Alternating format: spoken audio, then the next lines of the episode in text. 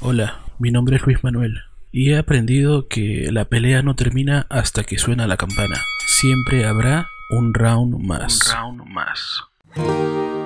When the music fades, all is stripped away.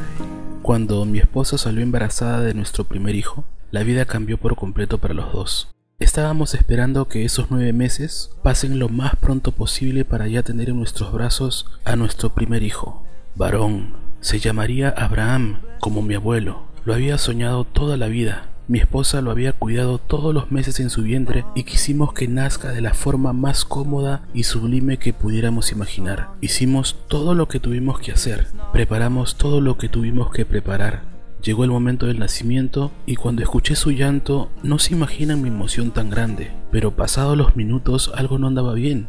Una mala praxis médica hizo que mi hijo de apenas minutos de nacido cogiera una infección respiratoria fortísima trasladarlo de inmediato a un centro de cuidados intensivos más grande y permanecer en UCI con un respirador artificial por 30 días. En esta historia estoy omitiendo muchos detalles, pero lo que debes saber es que Abraham, mi hijo, hoy tiene ya casi 9 años. Es muy inteligente, único, alegre y risueño como su madre. Lo amo muchísimo. El libro de Lucas, en el capítulo 11 del versículo 29 al 32, dice, como crecía la multitud, Jesús se puso a decirles, Esta es una generación malvada, pide una señal milagrosa, pero no se la daré más señal que la de Jonás. Así como Jonás fue una señal para los habitantes de Nínive, también lo será el Hijo del Hombre para esta generación. La reina del sur se levantará en el día del juicio y condenará a esta gente, porque ella vino desde los confines de la tierra para escuchar la sabiduría de Salomón. Y aquí tienen ustedes a uno más grande que Salomón.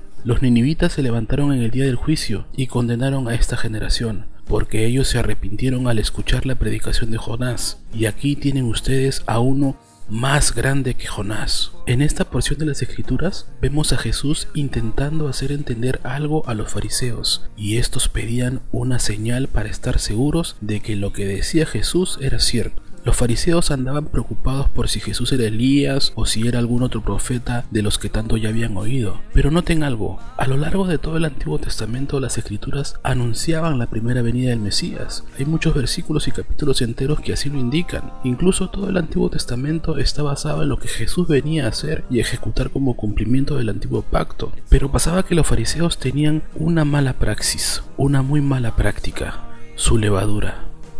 En el libro de Marcos capítulo 8 del versículo 14 al 21 dice, habían olvidado de traer pan, y no tenían sino un pan consigo en la barca, y él les mandó diciendo, mirad, guardaos de la levadura de los fariseos y de la levadura de Herodes. Y discutían entre sí diciendo, es porque no trajimos pan. Y entendiéndolo Jesús les dijo, ¿qué discutís? ¿Porque no tenéis pan? ¿No entendéis ni comprendéis? ¿Aún tenéis endurecido vuestro corazón? ¿Teniendo ojos no veis y teniendo oídos no oís? ¿Y no recordáis cuando partí los cinco panes entre cinco mil? ¿Cuántas cestas llenas de los pedazos recogisteis? Y ellos dijeron, doce.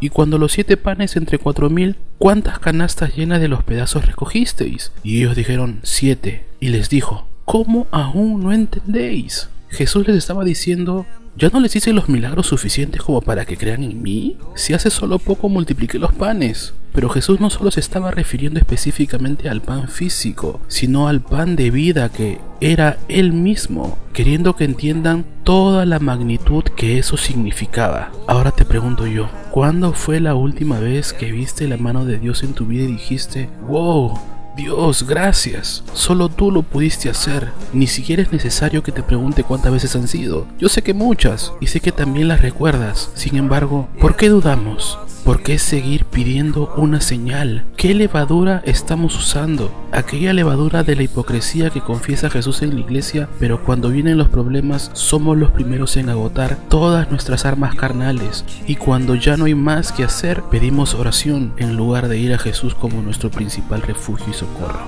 O tal vez algo más delicado, ¿en qué estás fundamentando el crecimiento espiritual del grupo que lideras? ¿En el bestseller del milenio? ¿En las estrategias del marketing digital y visual? ¿En en nuestra buena capacidad para entablar estrategias? ¿O estamos intensificando nuestra comunión con Dios cada día, con el que es mayor que todos de los que nos podemos imaginar en todos los aspectos y todos los sentidos? Él está con nosotros. Esta es la mejor praxis que podríamos aplicar en nuestra vida, estar cerca al Maestro, oírlo, verlo obrar y unirnos a lo que está haciendo.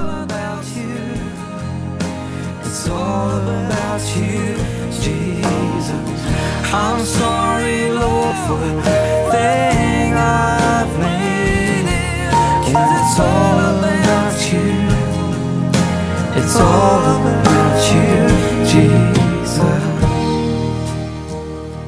Si este mensaje fue de bendición para tu vida, compártelo y déjanos tus comentarios. También te recordamos darnos una manito arriba, suscribirte y activar la campanita para que la próxima vez que subamos un mensaje como este te notifiquemos.